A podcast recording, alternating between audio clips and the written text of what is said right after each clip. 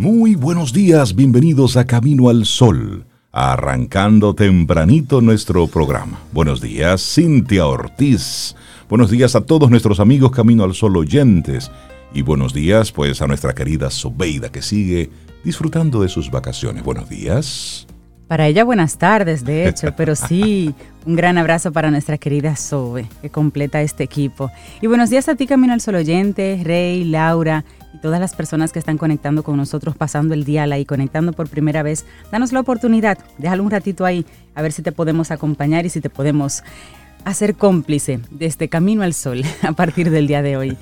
Te recordamos nuestras eh, vías de comunicación, como siempre, agradeciendo tantos mensajes, tantos mensajes hermosos. Los leemos y estamos muy agradecidos por ellos, de verdad. Vamos respondiendo al pasito porque hay una, ¿verdad? Es un proceso, pero sí los recibimos y los agradecemos mucho. 849-785-1110. 849-785-1110. Gracias, gracias por tantos besos y cosas bellas por ahí. Eso, bueno, es martes y estamos a 28 de septiembre. Año que va rápido este. ¿eh? Eh, sí, un poquito. estamos concluyendo este noveno mes del 2021. Bueno. De hecho, en esta semana concluimos el mes y damos la bienvenida al estamos, siguiente estamos en la bajadita. En la bajadita. Lo importante es que hoy tiene su gran importancia. ¿Cuál? Bueno, no dejes que un mal momento marque todo tu día. Ese es el tema que queremos proponerte en el día de hoy. No importa lo que suceda, el día tiene 24 horas. Y dentro de esas 24 horas ahí pasa de todo. Cosas buenas, cosas no tan buenas, cosas eh, que te gustan, cosas que no te gustan. Bueno, ahí pasa de todo. Cosas que planificaste, otras que no planificaste. Bueno, es, es lo que trae el barco cada día. Entonces, en esa misma sintonía, ¿cuánto cuidado debemos tener de no permitir que algo que ocurrió en tan solo un segundo, dos segundos, tres segundos, nos afecte durante todo el día? Entonces hoy vamos a invitarte a que no dejes que un mal momento marque todo tu día. Claro, hay cosas y hay cosas, usted sabe, yo sé, pero en sentido general, ¿a, qué, ¿a qué nos referimos hoy? A ese disgusto de un mal momento por algo que ocurrió y que al final no tiene ningún tipo de, de, sabor ni sazón. No, no, no, tranquilo, ponlo ahí en su sitio. A veces hay personas que se pasan el día entero fastidiados porque se le pichó una goma, o porque se le acabó el combustible, ajá, sí, o porque llegaron tarde a una reunión, ajá, sí, mira, todas esas cosas las podemos ir controlando, o porque alguien le, le respondió algo que no estaba esperando, o porque recibió un correo electrónico que lo sacó de, de su balance, cosas que van pasando, entonces hay algunas que puedes controlar. ¿Qué tú haces con eso? Bueno, pues hagas la tarea. Pero lo otro que no puedes controlar, póngalo en su lado y ahí viene entonces la inteligencia emocional. ¿Qué yo hago con eso que me va sucediendo? ¿Cómo yo voy reaccionando? Porque sucede, y ahí hasta en el jingle de Camino del Sol está, lo que importa no es lo que te pasa, es qué tú haces, qué yo hago con eso que me sucede. Ahí es donde yo tengo la oportunidad de dar mi respuesta más elevada. me encantó esa última línea, Rey. La respuesta más elevada lo que debemos apuntar a dar en cada caso y en cada paso, las dos cosas. Y además el, regalo de la vida y el regalo del día es tuyo y eres tú que lo empañas. Si realmente te, te enfocas en las nimiedades y las cositas que no pasaron como tú querías que sucedieran en el día de hoy, no. En el día de hoy pasó una cosa muy puntual con una persona muy puntual, pero el resto de tu día fluyó. Entonces eso, como dice Rey, si lo puedes controlar, manejar, pues manéjalo. De lo contrario, Let it go, como dice Frozen también. Déjalo ir. Bueno, hoy estamos, hoy es 28 de septiembre, día en el que desde las Naciones Unidas se, se, habla, se reflexiona sobre el acceso universal a la información. Hoy es el Día Internacional del Acceso Universal a la Información. Y el tema de este 2021 es el derecho a saber, reconstruir mejor con el acceso a la información Destaca el papel de las leyes de acceso a la información y su aplicación para volver a crear instituciones sólidas para el bien público y el desarrollo sostenible. Sirven también para reforzar el derecho a la información y a la cooperación internacional, esto en el ámbito de la aplicación de este derecho humano fundamental. Además, los debates mundiales sobre reconstruir mejor se mantienen adaptados al contexto de la pandemia del COVID-19. También hoy es el Día Mundial contra la Rabia, establecido así porque Luis Pasteur pues, fue el inventor de esta primera vacuna que precisamente trabajó, de alguna forma comenzó a trabajar el tema de la rabia. Y el Día Mundial de la Rabia, o contra la rabia, que es el nombre correcto, Día Mundial contra la Rabia, fue establecido por la Alianza Global para el Control de la Rabia, la GARG, y reconocido por la Organización Mundial de la Salud, la OMS, para que cada 28 de septiembre esta sea una jornada trascendental para recordar que la prevención de enfermedades en los animales no solo protege la salud y el bienestar del humano, sino que es uno de los pasos más efectivos que se pueden dar para proteger la salud de las personas, pero también del medio ambiente. Así es. Y hay... ¿Sabes que eh, las acciones para la eliminación de la rabia humana transmitida por el perro, sobre todo, por ejemplo, en las Américas, se iniciaron en el año 1983 con el programa regional de eliminación de la rabia de la OPS, coordinado por un centro panamericano llamado Centro Panamericano de Fiebre Aftosa y Salud Pública Veterinaria. Y desde entonces, la incidencia de la rabia humana, transmitida por perros en las Américas por lo menos, se ha reducido cerca de un 98%, de 300 casos en el 1983 a 6 casos en 2021 hasta el momento. Sí, números importantes ahí. ¿Sabes que también otro, otro día que se conmemora hoy es el Día de Acción Global por el Acceso al Aborto Legal y Seguro? Oigan esto, en el año, el 28 de septiembre, se, conmemora, porque estos días no, no se celebran, no se conmemoran o se le, se le rinde un momento a reflexionar sobre esto como un día de acción global para el acceso al aborto legal y seguro. Esta fue una fecha convocada por un movimiento feminista con el fin de legalizar esta práctica y así evitar la muerte de muchas mujeres en el mundo a causa del aborto clandestino. Y esta también se conoce como el Día por la Despenalización y Legalización del Aborto. Y bueno, todos sabemos las diferentes, los diferentes enfrentamientos, las diferentes discusiones que hay alrededor del mundo sobre este tema. Nosotros aquí lo ponemos solamente en perspectiva, que hoy 28 de septiembre, bueno, pues se toma este día para, para hablar sobre esto y fue una proclama que se hizo en el quinto encuentro feminista latinoamericano y del Caribe y se celebra esto desde 1990. Bueno, estas son algunas de las cosas con las que arrancamos nuestro programa Camino al Sol en este martes que estamos a 28 de septiembre. Un día, bueno, el mejor día posible porque es el día que estamos hoy viviendo. Hoy vamos a hacer lo que toca, pero sobre todo, no dejes que un mal momento marque todo tu día. Iniciamos Camino, al Sol. Estás escuchando Camino al Sol.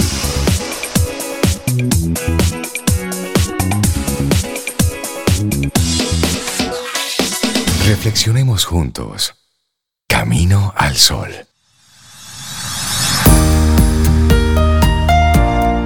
Cintia, ¿qué nos tienes para hoy? Camino al sol.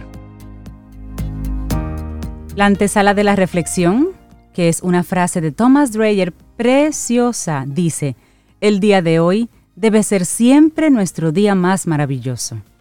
Hoy.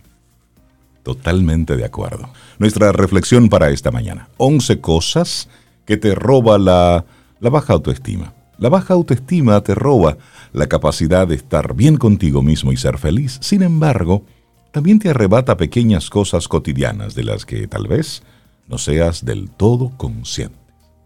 Claro, hay cosas que te roba la baja autoestima y no te das cuenta. Relaciones, oportunidades laborales, satisfacción personal. Confiar y apreciar, el valor de uno mismo son ejercicios indispensables que debemos atender día sí y día sí, es decir, siempre. Porque aunque nos cueste creerlo, hay situaciones que desgastan y que nos abocan al peligroso desamor propio.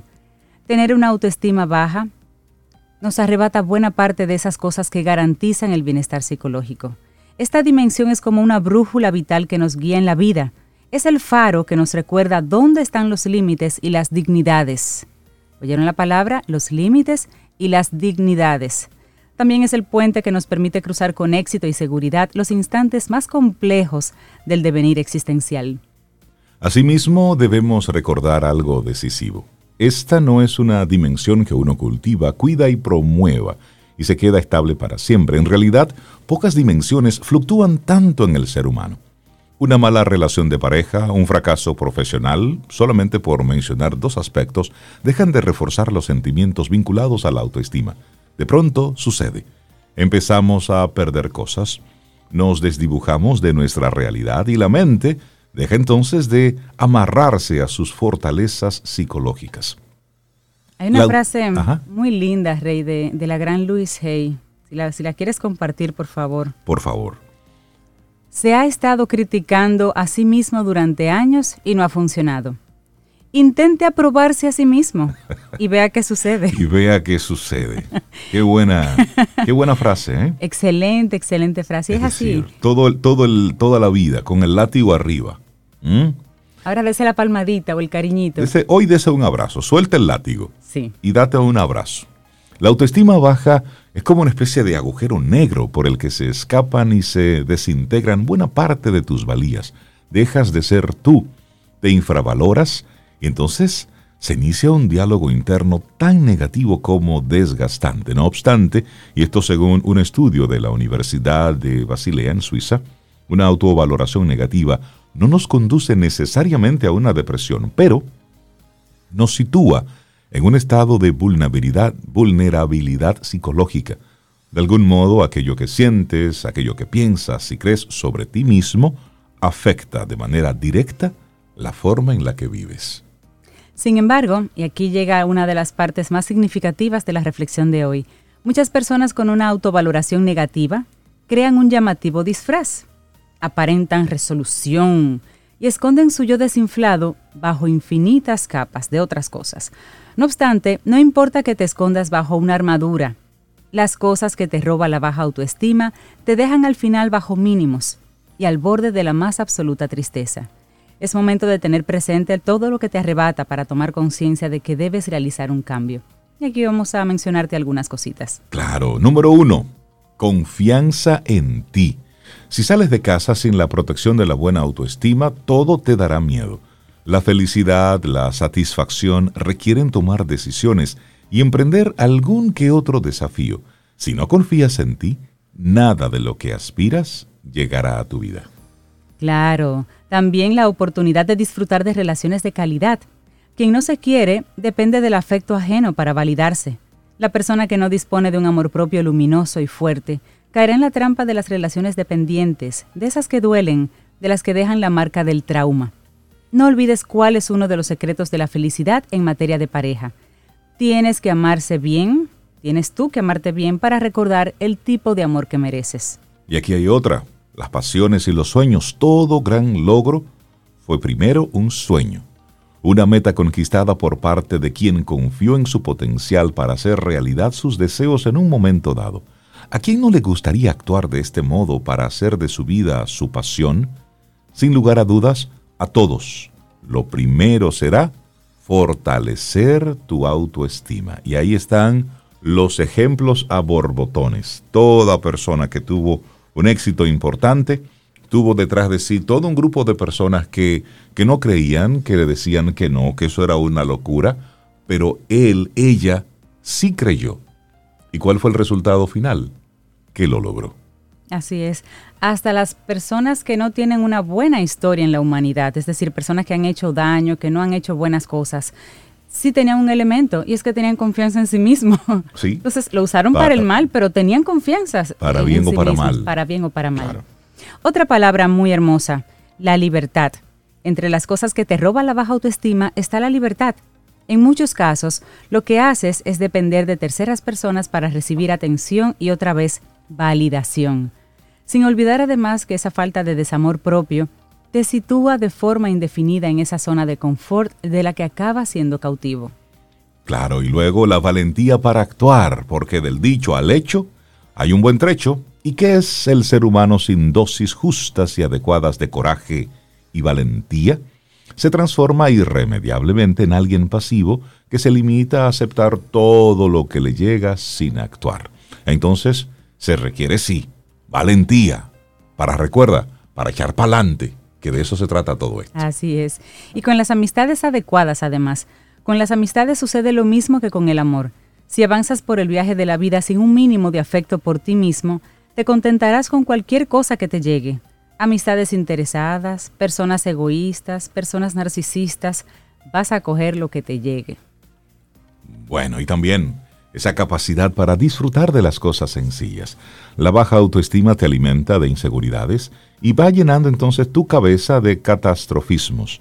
Te susurra en voz baja cosas como, mejor no hagas esto o lo otro porque se burlarán de ti.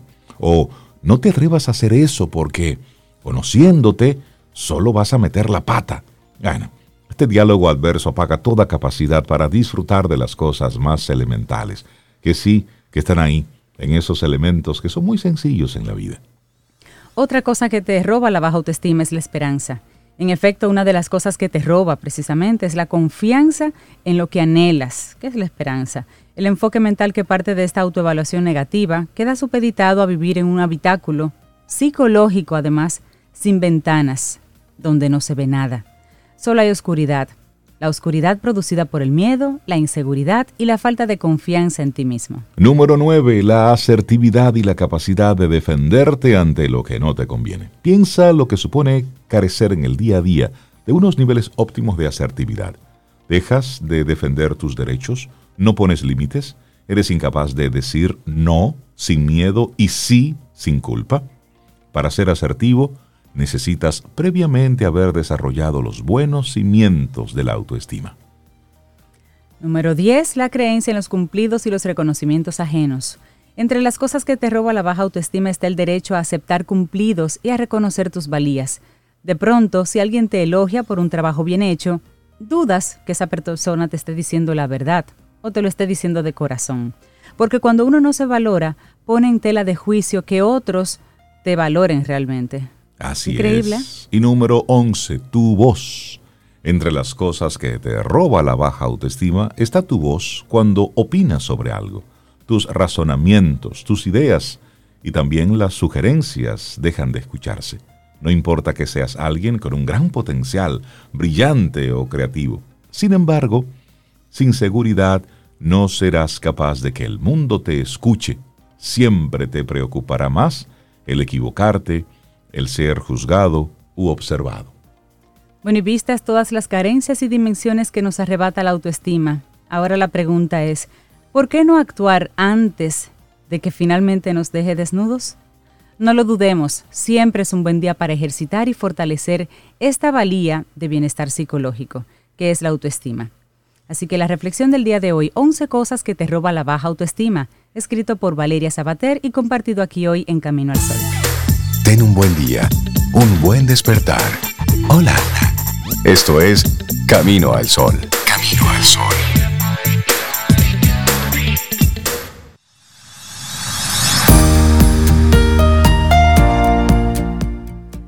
Ninguna persona es un fracaso si disfruta de la vida.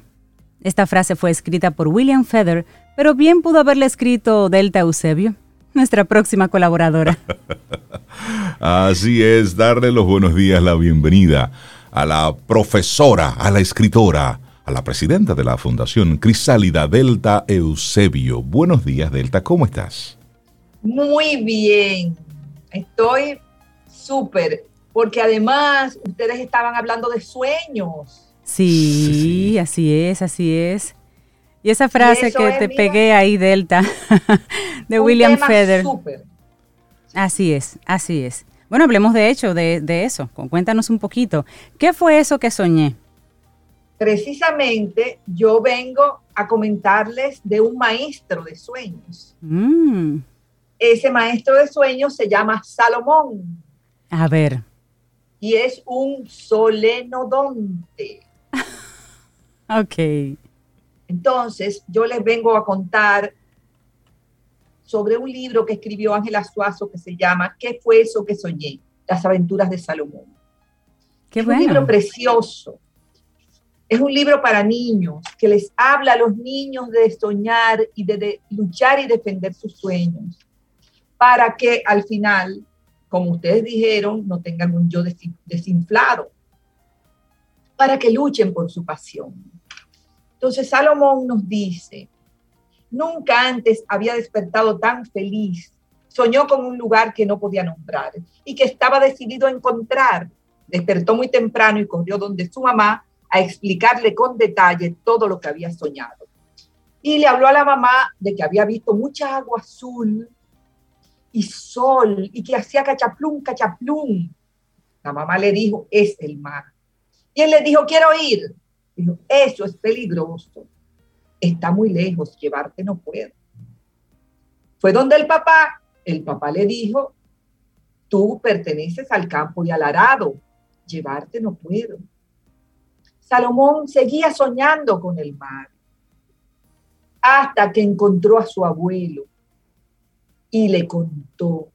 Y le dijo que el mar hacía cachaplum, cachaplum. Y el abuelo le dijo, puedo ir contigo, puedo llevarte. Se convirtió en su cómplice y lo acompañó. Salomón pudo ir al mar y se convirtió en navegante y se convirtió en capitán de barco y estuvo 50 años navegando. Y todos los días escuchaba cachaplum, cachaplum, porque nuestros sueños hacen cachaplum, cachaplum dentro de nosotros. Y si no salen, se convierten en neurosis, en depresión, en tristeza. Y a veces le decimos a alguien, mira, quiero hacer esto. Eso es peligroso. O eso casi nadie lo hace. Búscate algo más sencillo. Y tú te vas olvidando y ese sueño, ese cachaplum, cachaplum, cachaplum, se va durmiendo dentro de ti se va volviendo pequeñito hasta que deja de sentirlo. Y ahí aparece la tristeza, y ahí aparece la depresión, porque olvidaste tu cachaplum, cachaplum, cachaplum. Entonces, eso es lo que Ángela Suazo les enseña a los niños. Ella es una mujer fabulosa. Tiene un proyecto que se llama Te reto a leer. Ella se mueve en mil espacios para conseguir libros, llevarlo a los hospitales, Ahora mismo está trabajando con unos círculos de lectura en las cárceles. Está haciendo, mira, algo fuera de serie, porque de verdad ella cree en los sueños y cree en la lectura. Y este libro está en, librería Cuesta. Todos los niños dominicanos deberían tener este libro para aprender a seguir su cachaplum, cachaplum, cachaplum. Y, y hablas de los y hablas de los niños, y claro que sí, los niños, pero ¿cuántos adultos han dejado sus sueños en una gaveta. Entonces, un adulto que, que deja perdido su sueño, cuando un niño le habla de sus sueños, pues evidentemente, ¿qué le dice? No sueñes, total, no vale la pena, eso simplemente es una ilusión. ¿Cómo sería el diálogo y la conversación de ese, de ese papá, de esa mamá con su hijo cuando ellos mismos sí han logrado sus sueños, o por lo menos lo han intentado. Porque, ojo, a veces, a veces eh, idealizamos el, el cumplir un sueño y siempre lo vemos como ese éxito, ese lograrlo, pero no necesariamente. A veces tú ese sueño que tienes lo intentas y a lo mejor no ocurre tal cual lo habías proyectado, pero no te quedaste con el deseo. Diste el paso, te moviste, fuiste en pos de eso. A lo mejor luego te diste cuenta de otra cosa de que no era tal cual como lo habías imaginado. Eso pasa, pero no te quedaste con esa espinita ahí dentro. Claro, claro. Además, a veces las mamás te dicen, pero es que los niños no leen, es que es muy difícil. Pero mira, cuando los muchachos son pequeños, estimularlos es tan fácil. Y algo súper importante en este momento es estimular la lectura digital. Sí. Sí porque la vida es digital ya prácticamente. Entonces hay que abordar el libro por lo digital y por el papel. Lo importante es que lean. Exacto, el formato no es importante. El formato, lo que, lo que importa es el contenido. Al final, esos son empaques. Entonces, nos, nos estamos eh, distrayendo mucho, Delta, y qué bueno que tú haces esa observación. Nos estamos distrayendo mucho en el empaque. Y no, al final lo que necesitamos es el contenido, en el formato que venga. Si viene en un formato análogo, es decir, hoja, papel, viene. Pero si lo que tenemos es un libro digital, chévere, pero si lo que hay es un audiolibro, también es bienvenido. Es tener acceso a ese pensamiento, darnos el permiso a ir más allá de nuestras, de nuestras propias limitaciones. Claro, claro que sí, es, es crear hombres y mujeres lectores Eso es lo importante porque la lectura te permite reflexionar, te permite, te amplía tu capacidad de análisis. A mí me encanta, Ángela dice que la gente lee para vivir más. Digo, entonces el libro es una medicina. Me dice, pues claro, que sí. Si tú lees, te diviertes, profundizas y cuando tú vienes a ver, paras el tiempo. Mm, o sea, no estás sola, aunque físicamente estés sola en un espacio, tienes todos esos habitantes del libro. Ella dice que los libros son antidepresivos naturales. Totalmente. y una cosa interesante es que además ella puso el libro en, en un espacio que, puede, que se llama Tus libros en casa. Lo, lo, buscas en la web, pides el libro y te lo llevan, te lo llevan a la casa. Tus libros en casa. Correcto, o sea que eso es maravilloso, ya no tienes ni que salir a buscarlo, o sea que todas las mamás y todos los papás dominicanos, por favor, compren qué fue que soñé, para que sus hijos aprendan a luchar por los sueños. Las aventuras de Salomón, Delta Eusebio, muchísimas gracias por esta invitación en el día de hoy. Cuídate mucho. Hermoso libro. Que tengas un precioso Gracias Un abrazo a Ángela Suazo. claro que sí, que la hemos tenido en varios momentos aquí en, en nuestro programa. Siente y disfruta de la vida. La vida. Camino al sol. Camino al sol.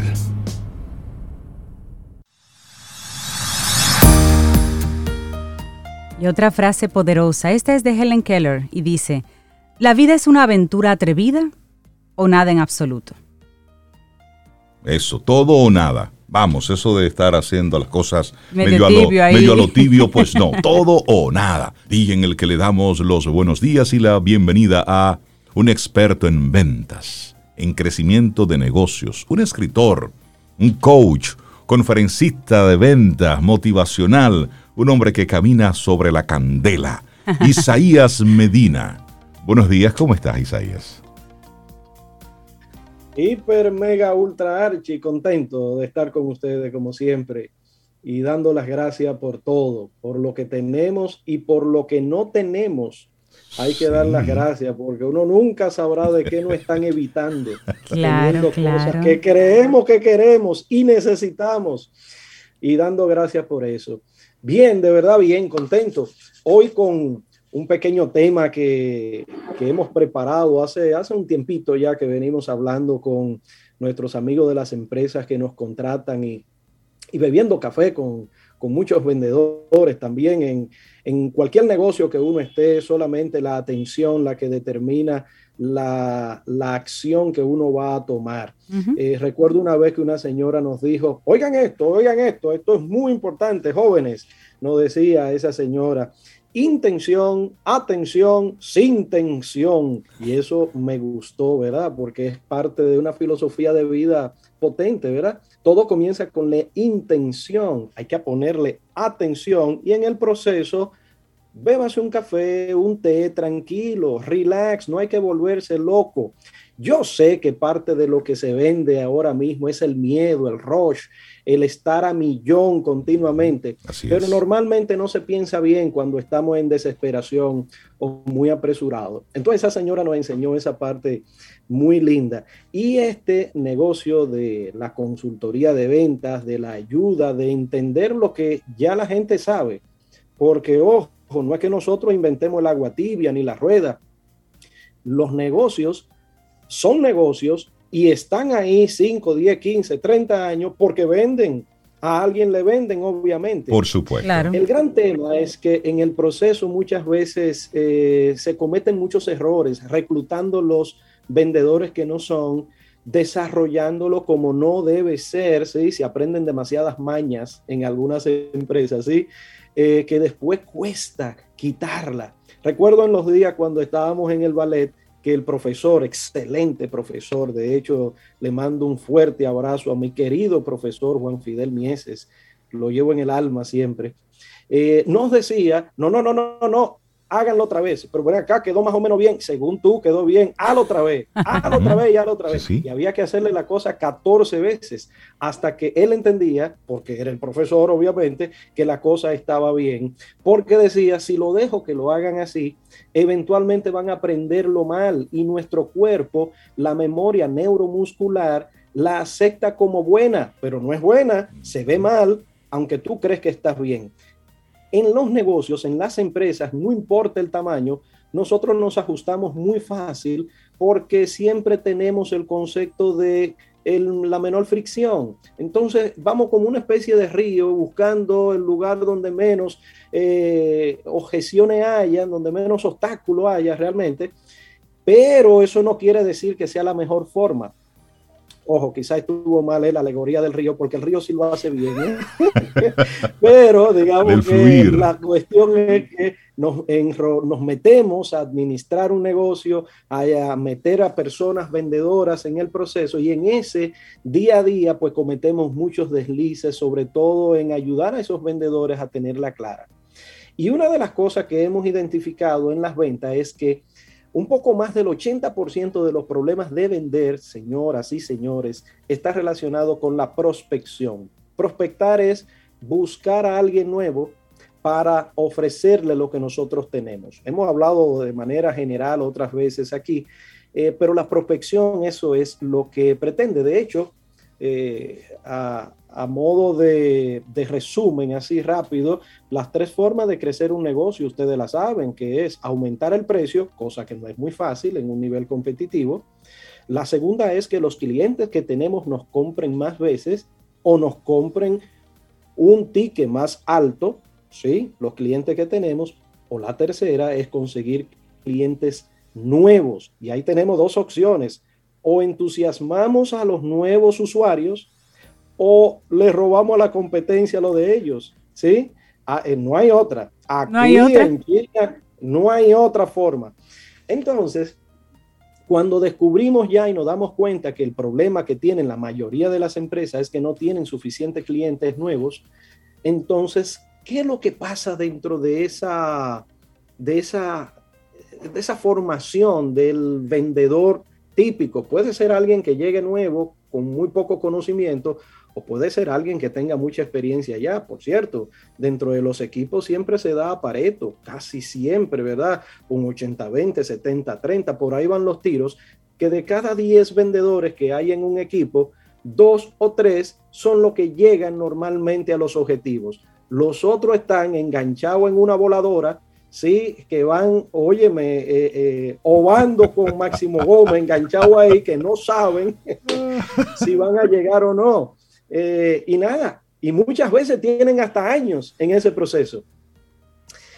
Entonces, ¿qué pasa con, con el modelo interno de las empresas? Y repito, no importa que sean micros, pequeñas, medianas, grandes corporaciones, donde quiera se cuecen aguas, como dicen. Por supuesto, las corporaciones tienen más recursos, invierten más en sus entrenamientos y todo eso, y las pequeñas siempre van medio forzadas.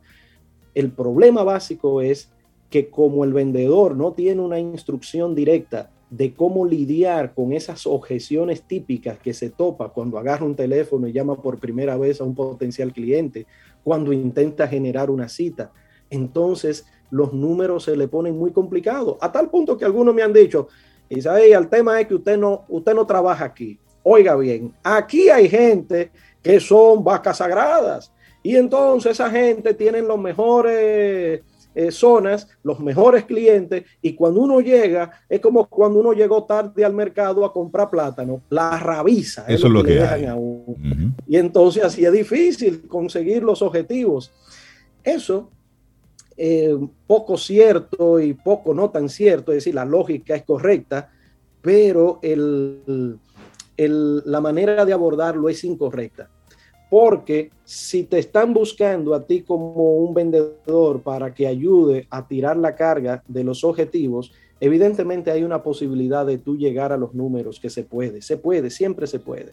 Entonces, viendo la realidad del mercado dominicano, que como todos los mercados siempre se dicen que son sui generis, los gringos te dicen que el mercado gringo es el sui generis, pero tú agarras un español y te dices, no, en España esto es... Es que es un asunto, es, es, un asunto cultural, te estás, te estás bregando con gente. Cintia tiene una, una pregunta para ti, Isaías.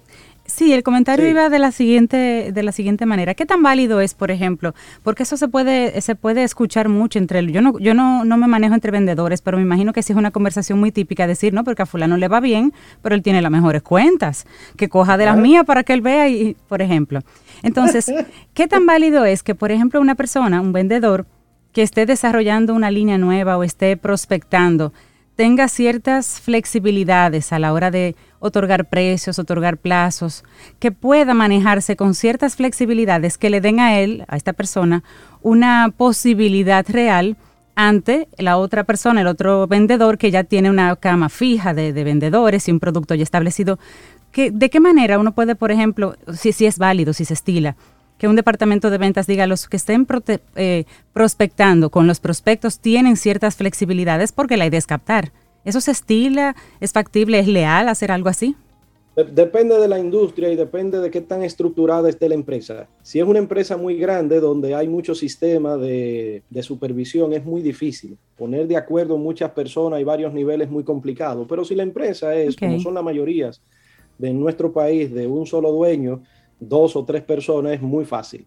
Lo que faltan siempre son ideas, son ideas. Eso que tú estás proponiendo son ideas que a veces son muy fáciles de implementar. Hay veces que no, hay veces que el servicio es muy complicado como, como combinarlo. Yo recuerdo los años que estuve en investigación de mercado, por cierto, es un negocio muy difícil, hoy más que nunca con todo lo de la tecnología, eh, y conseguir clientes buenos siempre ha costado. Pero recuerdo que teníamos un cliente de las telefónicas y en ese momento había una guerra impresionante con esto de los paquetes de celulares. Es decir, cuántos minutos te daba, cuántos mini mensajes te daba, cuánta download de internet te daba para bajar, cuánto... Es decir, hay una serie, para que ustedes sepan, no la tienen fácil los mercadólogos de las telefónicas, es una combinación de al menos 20 variables que hay que tomar en cuenta, o en ese momento había que tomar en cuenta para para poder dar un servicio muy óptimo que de verdad tuviese una salida. Entonces, es un negocio muy complicado, más allá que también es una corporación y poner las cosas demasiado flexibles no es tan, no es tan sencillo. Pero los negocios pequeños, mientras más pequeños, mucho más rápido, que eso es siempre lo que se ha visto entre los elefantes blancos que caminan, esas son las corporaciones antiguas, viejas, que son, eh, que no cambian a pesar de, que suceda lo que suceda, y los otros eh, que son gacelas, que se manejan súper ágiles, ¿sí? Eh, es una gran diferencia. Pero eh, lo que tú planteas es una de las ideas siempre innovadoras de los dueños de los negocios. ¿Cómo puedo yo hacer un producto que sea suficientemente flexible y que el vendedor tenga una toma de decisión rápida, que no tenga que consultarme a mí para un descuento? Eso, que por cierto, cuando eso se da, muchas veces eh, está el tema de eh, el dueño o, o, quien toma las decisiones, que no lo hace no porque no se pueda, sino para sentirse que todavía él o ella son los que toman la decisión. no tiene que llamarme a mí para cualquier cosa. ¿eh? eh pero mira, un día, no, no, no, tú puedes bajar hasta un 5, de ahí para allá tú tienes que llamarme. ¿Entiendes? Es decir, eso va, básicamente las culturas empresariales son las que frenan muchas veces este, el Esos cierres de venta. Porque, ojo, también no es cliente a cualquier precio, ni cualquier tipo de cliente, ¿verdad? Uno debe discriminar en quién Siempre he pensado eso. que uno quiere tener. No es más clientes, Isaías, tal vez, es mejores clientes. Mejores clientes, eso está muy bien, sí. Perfecto. Bueno, yo le decía en semanas pasadas de que habían una serie de objeciones que eran las famosas sacapié, los sacapié que nos dan a, nosotros cuando vamos a llamar a, quien toma la decisión, aparentemente para generar una cita, eh, para ahí mismo hablar de lo que nosotros estamos procurando, pero normalmente para generar una cita cuando son productos que hay que tener una interactividad, que nos conozcan, conozcan la empresa, para qué sirve este servicio, qué problema le va a resolver. Por supuesto, cuando es telemarketing, que es venta directa al corazón, eso es friendo y comiendo, tú, eso es en el cuello, ya digamos la dinámica es diferente. Pero cuando tú llamas a alguien para generar una cita, te sacan los pies de 10 millones de formas, qué sé yo, mira, te pueden decir directamente que no están interesados, te pueden decir que están ocupados. Yo tengo, yo tengo ahí, yo tengo todo un, un listado que yo lo voy utilizando de acuerdo al día. Por ejemplo, ayer pensé mucho en ti Porque ayer eh, había un, vendedor, muy, una vendedora muy, muy afanada en mostrarme algo y yo le digo de, de plano que no me interesa el producto que me está ofreciendo. Pero le gustaría por lo menos conocer la oferta. No, no me interesa ni siquiera conocer la oferta. ¿Y por qué? Porque no tengo tiempo en este momento. Entonces yo estaba esperando, pues entonces dígame en qué momento le puedo llamar, porque era, lo... Pues entonces no, parece que ella se dio cuenta, cuenta de que de verdad no me interesaba, de que no quería conocer más al respecto y de que adiós. Entonces ella como que entendió. Entonces cuando yo le di la última objeción, mira, es que en este momento no puedo prestarte atención. Ya yo estaba esperando la otra. Entonces dígame cuándo le llamo. Bueno, pues, ah, pues muy bien, señor. Cualquier cosa usted nos, nos llama y demás. Pero sí, hay, hay una serie de objeciones que son reales. Es decir, hay cosas que son reales, pero también hay una realidad, Isaías. El momentum en el que llaman a una persona es importante. Por ejemplo, un lunes a las 9 de la mañana, que, que te llamen a ti, que estás en modo operativo, en modo de trabajo. Con óyeme, te pueden, te pueden eh, traer el, boleto ganador de lo que sea, te pueden estar dando la llave de la casa de tus sueños por la que tú estás peleando y eso tú no lo oyes, porque mentalmente tú no estás en eso. Entonces también ese es otro elemento importante. El timing. El timing del vendedor. Cuando acercarte. Hay un grupo de llamadas que se nos van a explotar, no porque nosotros no seamos capaces como vendedores de mantener la atención, informar, inclusive generar la, la, segunda llamada, no, no, no, es porque la objeción es cierta. Si tú llamas a alguien a las 5 de la tarde, esa gente está de su, en su cumpleaños, está bebiendo más romo que el caray. No te va a poner atención, olvídese de eso. Y eso no tiene que ver contigo como vendedor. No, no tiene que ver. Ni con el producto, ni con el precio, ni con nada de eso. De hecho, el timing, pienso que el timing en la llamada. Te, respondí, pero voy manejando. ¿eh? Isaías, yo pienso de hecho que, que el timing en la llamada le permite a un buen vendedor tomar nota de esa persona para volverla a llamar porque yo cierro de la manera correcta. No, no, no, no quiero interrumpirle su, su mañana. Yo le voy a llamar en horas de la tarde. ¿Le parece a las cuatro? Perfecto. Y ya yo sé que tengo línea abierta para volver a hablar con esa persona. deja de dar ideas que después me van a llamar en la tarde. Yo soy, yo soy buena, yo soy buena para que me llamen, porque a mí me llaman, como a todo el mundo.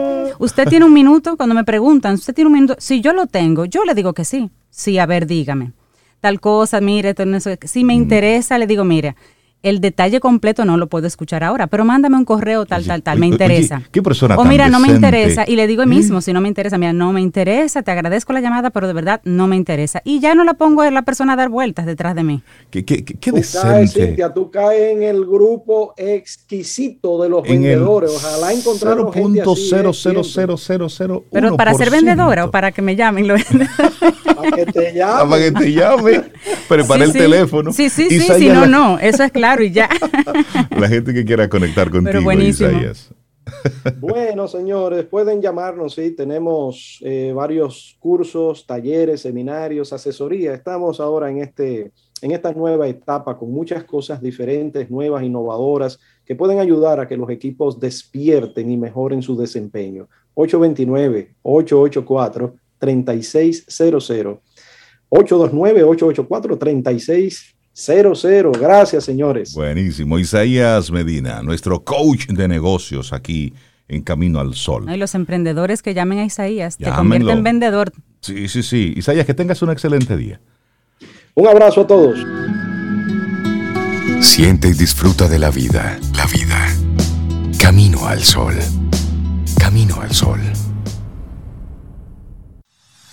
Cintia, ¿qué nos tienes para hoy? Camino al Sol.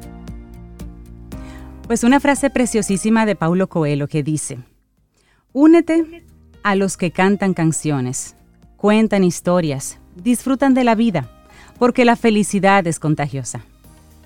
Que si se contagia. Bueno, gracias por conectar con nosotros a través de las diferentes vías, en especial caminoalsol.do. Esa es nuestra página web. Te invito a que a que entres, a que te conectes por ahí. Y muchísimas gracias a todos los Camino al Sol oyentes del mundo que nos escuchan desde cualquier rinconcito del mundo mundial y más allá. Muchísimas gracias por ello. el más allá lo estamos esperando, pero sí, agradecemos los comentarios de, nuestros oyentes internacionales. Claro, claro y también, por supuesto, los que a través de estación 97.7 FM están ahí cada día conectando con nosotros y se comunican a través de nuestro número de teléfono de WhatsApp. Recordándoles el número el 849-785-1110. Por esa vía pues pueden conectar con nosotros, también como número internacional. Bueno, y vamos, dime. Hablábamos de la felicidad, ¿te acuerdas? Esa fue la frase que compartí de Paulo Coelho. Y uno de los elementos que da más felicidad en la vida es tener una mascota. Ay, sí. Y yo estoy segura que nuestra siguiente invitada está de acuerdo conmigo. Ella es María Alejandra Montes, Consumer Marketing Manager de Nestlé Purina para la región de Latinoamérica. Y con ella vamos a hablar de lo nuevo que trae Purina Pro Plan. Ya. Aquí nuestro querido Tommy está siendo testigo del cambio. Hola María, ¿cómo estás? Buen día. Buenos días, ¿cómo están? Quiero agradecerles de antemano por darme este espacio para hablar de la marca ProPlan y llevar este mensaje a todos sus oyentes. Y definitivamente estoy 100% de acuerdo que las mascotas ofrecen demasiada felicidad a las familias. Nosotros somos testigos, testigos de eso. Bueno, esta marca eh, durante muchos años nos ha estado acompañando en diferentes formatos, diferentes presentaciones. ¿Y cuál es la novedad que tiene? Purina Pro Plan? Buenísima pregunta y es por lo que estoy aquí. Queremos contarles que ProPlan acaba de realizar un relanzamiento de marca. ¿Y qué significa eso o qué incluye? Incluye una nueva imagen y esta nueva imagen trae consigo un nuevo logo, el rediseño de todos nuestros empaques del portafolio y además una optimización de todas nuestras fórmulas. Lo mejor de todo es que ya lo podemos encontrar en las clínicas veterinarias y en las tiendas de mascotas autorizadas en el país. Este cambio de imagen es muy importante resaltar que fue pensado y diseñado para el consumidor, desde el nombre de las fórmulas, la fuente de la proteína, el tamaño de las croquetas, todo con el objetivo de que encontrar la información que realmente importa sea más fácil para el consumidor en el momento que se encuentra en el punto de venta y evidentemente ofrecerle la nutrición más avanzada a los perros y los gatos va a garantizar los mejores resultados porque nuestras fórmulas están desarrolladas por nutricionistas, científicos, veterinarios que apuntan a la mejor calidad como lo es la carne fresca y también esas necesidades específicas que tienen nuestras mascotas. María, es interesante que tú eh, menciones esto por lo siguiente. En nuestro país, de forma tradicional, alimentábamos a, los perros, a los gatos, a nuestras mascotas domésticas, las alimentábamos con, con las sobras de la comida. Es decir, era lo normal y el proceso de, de transición y de educación de parte del propietario de una mascota de que esa comida no le hace bien a tu mascota y debes utilizar unas que son diseñadas para esto. Hablemos un poco del beneficio para la mascota y sí, también para el bolsillo del, del, propietario de una mascota, el que lo, lo alimente con este tipo de productos que son diseñados para ellos. Mira, eso es un buenísimo punto porque todavía nosotros estamos concientizando a los tutores de mascotas que es muy importante alimentar con productos industrializados o que garanticen la nutrición, una buena nutrición a las mascotas. Entonces, eh, yo lo invito a todos los oyentes a que continúen haciendo eso y si no lo hacen, que cambien a, productos industrializados que garanticen esos nutrientes que realmente la mascota necesita. Ese es el primer punto que me gusta destacar. El segundo punto es como la pregunta que me hiciste respecto a los beneficios. El beneficio de darle un producto industrializado y en este caso ProPlan, que es la nutrición más avanzada, tú podrás notar ojos brillantes en tu mascotas, un pelaje y una piel más sana, vas a poder ver que la evacuación de la mascota es mucho más compacta, vas a notarlo con más energía durante el día y va a tener un acompañamiento correcto en el momento o etapa de vida en el que se encuentre. Por ejemplo, si le ofreces una fórmula complete, Essentials de ProPlan, que es para la etapa de adulto, que dicho sea de paso, es la etapa más larga de la vida de la mascota, va a estar con la, la nutrición más avanzada y vamos a garantizar ese óptimo nivel de nutrientes que realmente tu mascota necesita. Y eso lo vas a poder notar en todos los aspectos del cuerpo y la actitud de la mascota, ya sea perro o gato, porque como sabes, tenemos un portafolio amplio para ambas eh, especies. La mayoría de nuestros Camino al Sol oyentes em, aman los gatos, pero generalmente son más propietarios de perros. Pero cuéntanos un poquito de las presentaciones, María Alejandra. Hay, hay una purina ProPlan específica para los popis, para los cachorritos, ¿correcto? Y luego pasamos a una alimentación más para los adultos. Correcto. Mira, ahora con este rediseño está eh, organizado por etapas de vida, por necesidades únicas, por sabores, o sea, todo lo van a poder encontrar dependiendo de la necesidad de la mascota. Por ejemplo, si tu perro es un cachorro, nosotros tenemos la fórmula de development o desarrollo en español, que es específicamente para, la, para los cachorros, que tienen beneficios como el DHA, entre otros, que lo van a ayudar específicamente al cachorro. No sé, si tu gato está en etapa adulta, tenemos específicamente la fórmula para gatos. Si tu perro tiene más de siete años, tenemos la fórmula de Bright Mind.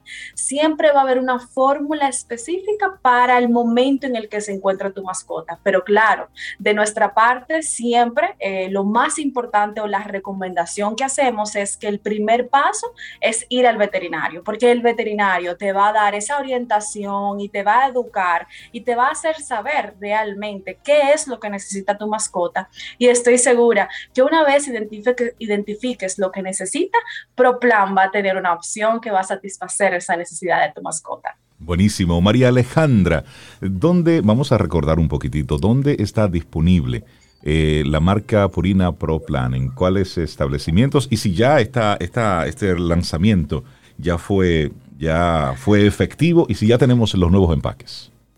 Sí, es efectivo. Ya tenemos los nuevos empaques corriendo por ahí. ¿Y dónde lo pueden encontrar? Lo pueden encontrar en las clínicas veterinarias y en las tiendas de mascotas autorizadas, porque recuerden que ProPlan es una marca super premium. Entonces queremos garantizar esa exclusividad que la marca requiere y por eso se encuentra en esos puntos de venta. Eso es lo importante. Y el segundo punto, nos pueden encontrar a través de nuestras redes sociales en Instagram, arroba ProPlanRD, y ahí podrán ver el antes y el después, porque a veces ocurre que vamos al punto de venta y estamos acostumbrados a cierta imagen y ver una nueva imagen nos agobia un poco. Entonces, a través de nuestras redes sociales pueden ver lo que ocurrió, lo que era y el nuevo empaque ahora para que puedan identificarlo con mayor facilidad. Claro, claro que sí. Excelente conversación. María Alejandra Montes, Consumer Marketing Manager de Nestlé Purina, región latinoamericana. Muchísimas gracias y éxitos. Ya por acá estaremos probando dos versiones la de Poppy y la de viejitos, que nos toca. Te acompaña Reinaldo Infante. Contigo, Cintia Ortiz. Escuchas a Sobeida Ramírez. Camino al Sol.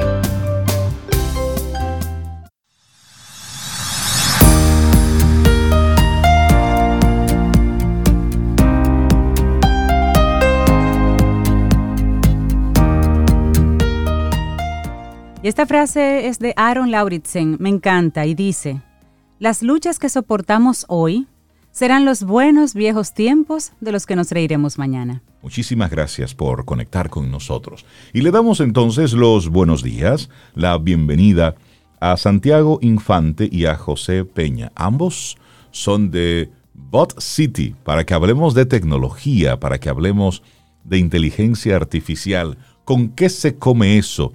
¿De qué estamos hablando? José, buenos días. Santiago, buenos días. ¿Cómo están? Bien, bien, muy bien. Qué bueno escucharlos otra vez por aquí. Bot City, una startup dominicana que está en pleno crecimiento, señores. Denle seguimiento por ahí, porque está trabajando precisamente con chatbots e inteligencia artificial para empresas. Vamos a hablar un poquito de eso, precisamente, de la inteligencia artificial, porque hay un temor, Santiago, José, y es que si siguen teniendo tanta fuerza, la inteligencia artificial y la inteligencia humana no está, está ahora mismo un poquito estancada, digamos, ¿Nos van a quitar el trabajo los robots? Es la gran pregunta. Es la gran pregunta. ¿Qué piensan ustedes? Bueno, eh, lo, primero que no, podemos temerle a los robots. Eh, nuestros empleos o los empleos están a salvo si nos seguimos formando. Entonces la pregunta es, ¿está preparado para reciclarse profesionalmente? Esa es la pregunta. Entonces, esa es la pregunta interesante. Entonces, es cierto que la inteligencia artificial destruirá algunos puestos de trabajo, sobre todo los de baja cualificación, pero al mismo tiempo se generarán posiciones relacionadas con el mantenimiento y la programación necesaria para el correcto desarrollo de los sistemas artificiales. Estas posiciones sin duda serán de mayor cualificación y estarán ocupadas por perfiles relacionados a los grados de informática, es lógico. Asegura Raúl Sánchez, director nacional de Rastas Technologies. ¿Dónde está el reto en que los gerentes, los eh, dueños de negocio, los presidentes, los directivos, entiendan de que deben de adoptar, acostumbrarse, porque es algo que no podemos controlar y eso es parte de la historia, siempre ha pasado en diferentes ciclos de la historia. Es así, es. así, tal y como menciona Santiago, y además expandir y añadir que eh, realmente la inteligencia artificial debemos verla como una herramienta al servicio del ser humano no como un reemplazo en ninguna manera de cualquiera de las aptitudes o cualificaciones que tenemos nosotros las personas, nosotros los seres humanos, para desempeñar multitud de tareas. Y bien, bien lo menciona Santiago, la historia nos enseña que este miedo realmente es infundado. Imagínense la siguiente situación, si nos ponemos, yo que sé, eh, década de los 50, 60, en eh, los despachos de la NASA, en Langley, Estados Unidos.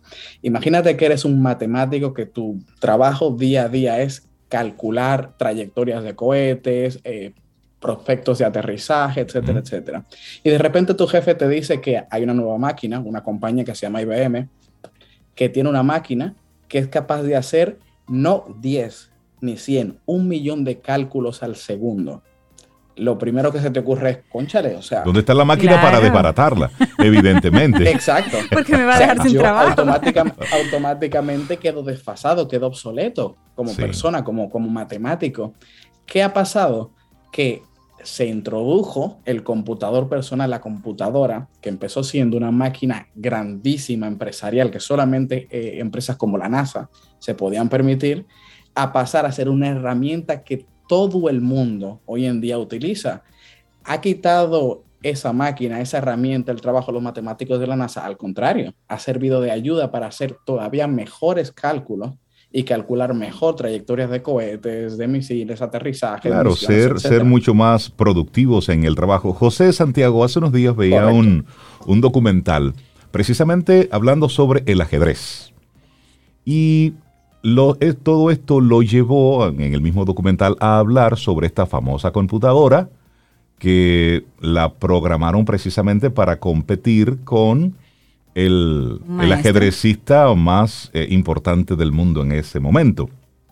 Y, Kasparov. Y cómo eh, la humanidad estuvo siguiendo esa, esa partida, es decir, ese, ese enfrentamiento. Y decían, eh, parte de los, de los argumentos que iban, que iban dando a conocer era cómo en solamente ocho horas la máquina eh, pudo absorber todo el conocimiento que había sobre el ajedrez del mundo.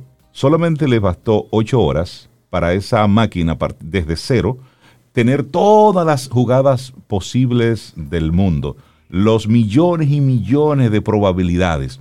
Y hablaba entonces precisamente de cómo a una persona le tocaba toda una vida hacerse maestro y luego en tan solo ocho horas venía una máquina y simplemente se convertía en la mejora, en el mejor jugador de ajedrez posible. Entonces esto nos daba en aquella época una especie de pincelada de por dónde venía todo esto. Y lejos, y es lo que estamos viendo ahora, de verlo como un desplazamiento, es como, nos, como nosotros utilizamos todo eso en nuestro beneficio. Pero cuando hablamos de inteligencia artificial, me gustaría que lo pongamos esto en 0 y 1, en blanco y negro. Específicamente, ¿cuál es la definición de inteligencia artificial? Mira, a día de hoy, a día de hoy, en el año, en el día que estamos, 28 de septiembre de 2021, puede que esta definición cambie a futuro en función de los diferentes avances que veremos en cuanto a tecnología. Pero a día de hoy la inteligencia artificial no es más que un sistema, sistema, no una máquina, sino un sistema que puede comprender varias máquinas que se encarga principalmente de dos tareas. La primera es de autoenseñarse en función de unos inputs, de unos parámetros de entrada que le proveen los seres humanos, lógicamente, de autoenseñarse, de absorber esa información y segundo, aplicar esa información que absorbe en un campo, en una herramienta, en un eh, área del conocimiento determinado y muy específico. Esto es importante porque aquí también en esta frase detallo también parte de las limitaciones de la inteligencia artificial y el por qué no pueden reemplazar a día de hoy muchos de los trabajos que hacemos los seres humanos. Las máquinas primero necesitan de dos cosas. Primero, un input humano. Necesitan que se les diga exactamente qué, tienen que hacer y cómo tienen que hacerlo. Una máquina a día de hoy no tiene la suficiente autonomía para aprender lo que ella quiera o decida aprender. Eso es muy importante. Y segundo, las aplicaciones sobre ese conocimiento que ha absorbido debe aplicarla a un campo muy determinado de los diferentes o las, eh, eh, la amplitud de conocimientos humanos que tenemos hoy en día. Por ejemplo, se habla hoy en día de que hay máquinas o, inteligencia, o sistemas de inteligencia artificial que son capaces de componer música o pintar un cuadro. Ese tipo de eh, aseveraciones tienen truco. ¿Por qué? Porque dependen de estas dos grandes causales. Primero, de que el ser humano tiene que alimentarle una cantidad ingente de data para que esa máquina pueda entender primero qué es lo que se le pide y cómo debe hacerlo. Y segundo, y lo más importante, tenemos que entender que la inteligencia artificial es una máquina. Las máquinas son muy buenas ejecutando procesos muy rápidos, pero son una serie de procesos muy específicos. Una máquina, una inteligencia artificial que compone música, lo que hace es básicamente mezclar la cantidad de data que recibe como input de una determinada manera y quizá para nosotros los seres humanos nos suene como música, pero la máquina lo que está haciendo es mezclando parámetros. Es 0 y 1. También Exacto. la inteligencia artificial o la IA, como se conoce comúnmente, no es más que una herramienta creada por humanos y que hace y aplica donde los humanos elegimos. Entonces, yo, yo siempre pienso que la inteligencia artificial vino a ayudarnos a nosotros, vino a darnos más tiempo, vino a apoyarnos, y cada día será más común tener un compañero de trabajo robot. Y esa es la visión que nosotros eh, vemos, que las personas tienen que acostumbrarse a Imagina un compañero de eh, trabajo robot. Y nosotros ayudamos a, la inteligencia artificial. Por ejemplo, cuando ustedes están registrándose en una página o accediendo a una página que le dice, eh, señala un semáforo o señala un camión, en realidad lo que se está haciendo detrás de eso es entrenando, así como dice José, es dándole input a la inteligencia artificial, aunque pensemos que es un tema de seguridad, también hay un tema de aprendizaje de la máquina. Increíble. Y para esto funcionan, por ejemplo, los, vehículos autónomos, que necesitan un montón de entrenamiento porque es un tema muy delicado. El tema de la medicina también es otro tema más delicado. O sea, es así que funciona. Mira, y eso, y eso que tú planteas eh, nos lleva a reflexionar un poquitito de cómo se ha estado manejando la tecnología en los últimos años. Hace 25 años, pensar eh, vivir todo esto que estamos viviendo ahora en cuanto a tecnología era simplemente una locura. Es decir, cómo revolucionó el mundo a, raíz de, un teléfono que lo llamamos inteligente, porque él, por, a veces manejado por gente bruta, pero al final es, una herramienta. Entonces, si nosotros hacemos una proyección a, a 5 años, a 10 años, a 15 años, a 25 años. No sabemos. No sabemos, esa es la verdad, porque no sabemos qué puede ocurrir en el próximo año que le dé un giro total a todo lo que nosotros estamos viendo y haciendo ahora. Pero me gustaría, a propósito de, de lo que Santiago habla de, de los robots, que hagamos una, una diferencia, si se quiere, física puntual, porque estamos muy contaminados, si se quiere, por las películas de ciencia ficción, que nos mostraban a ese robot como ese objeto de hojalata con ojos, con boca y que emite unos sonidos, es decir, el robot. Pero ustedes están hablando de un tipo de robot que vive dentro de, un computador que vive dentro de una máquina, de un sistema, que no necesariamente es ese artefacto que va a destruir el mundo y que se va a convertir en el Terminator. No necesariamente. Correcto, es así, es así. Es así. Sí, mira, eh, tenemos que pensar básicamente que en, Hollywood lo que hacen es películas y un recurso dramático para que nosotros los consumidores de esas películas podamos entender el concepto es pintar un robot como una figura física que se mueve, que camina y que mata gente, Eso. por ejemplo. I'll be back. Real, exacto. Realmente un robot puede ser, eh, y de hecho es, cualquier sistema, como mencionaba anteriormente, que sea capaz de hacer alguna tarea de manera automatizada, de manera automática. Es simplemente eh, robot, la palabra robot abarca términos tan amplios como eh, los, los las aspiradoras estas redondas automáticas que limpian, que van por la casa automáticamente. polvo, por ejemplo, esos son robots. Como también puede ser el mismo programa que nos permite ahora mismo conectarnos vía videollamada y hablar con gente al otro lado del mundo. Eso se podría considerar un robot, porque hace tareas de manera automática eh, eh, que está programado para ello y que lo hace de manera eficiente y automatizada. Esos son robots. Ustedes como emprendedores en el área de tecnología, Santiago José, ¿qué es lo que más les, les, les emociona de ver en el desarrollo de la inteligencia artificial? ¿Qué, cosas están viendo? ¿Qué tendencias ustedes están previendo que les emocionen realmente a ustedes como especialistas en esa área? Bueno, a, mí es como, es como cuando ves un truco de magia y, te encuentras con ese wow, eso, eso, es increíble.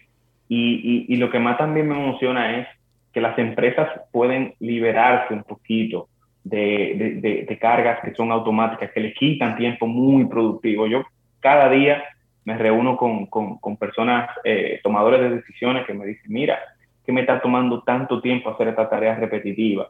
Entonces, esto viene como un alivio para que pueda entonces dedicarse tiempo a tareas más creativas, a, pensar en estrategias. Y eso realmente nos emociona muchísimo, el aportar a nuestro país a que las empresas también puedan aumentar eh, quizás sus ventas, eh, adoptando sistemas automatizados entendemos que la tecnología vino para eso, es para aportar, para aportar. Muchas personas piensan que le van a quitar el trabajo y no es así.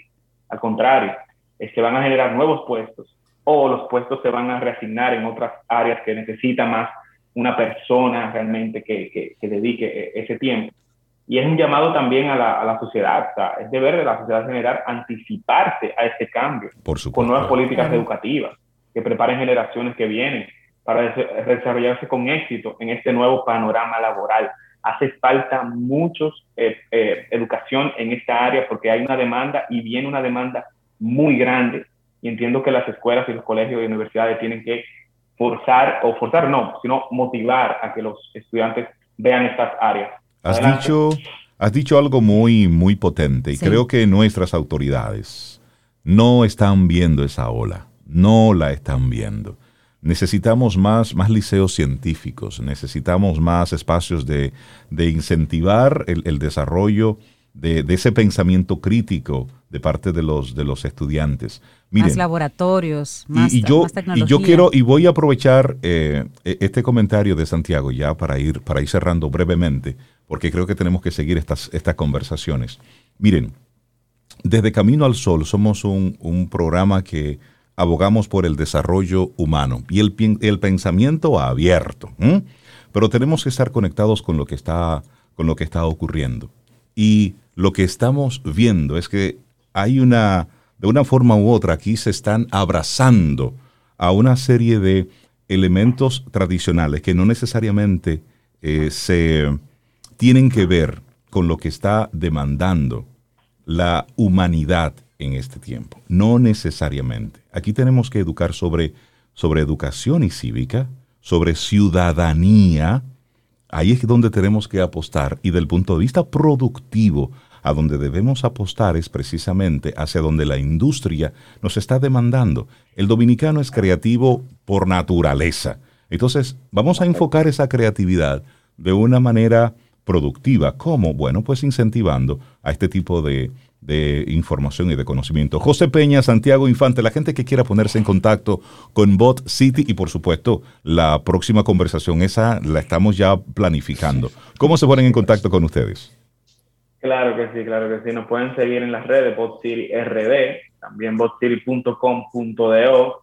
Eh, ahí nos pueden encontrar con toda la información correspondiente a nosotros. Creamos chatbots y bueno, estamos ahí dándolo todo para, para que esto sí, sí sea de buen beneficio para las empresas. Buenísimo. Bueno, pues despedimos tanto a Santiago Infante como a José Peña de Bot City. Muchísimas gracias. Muchas gracias, por la conversación. Hacemos una breve pausa y retornamos en breve en este Camino al Sol. Para iniciar tu día, Camino al Sol.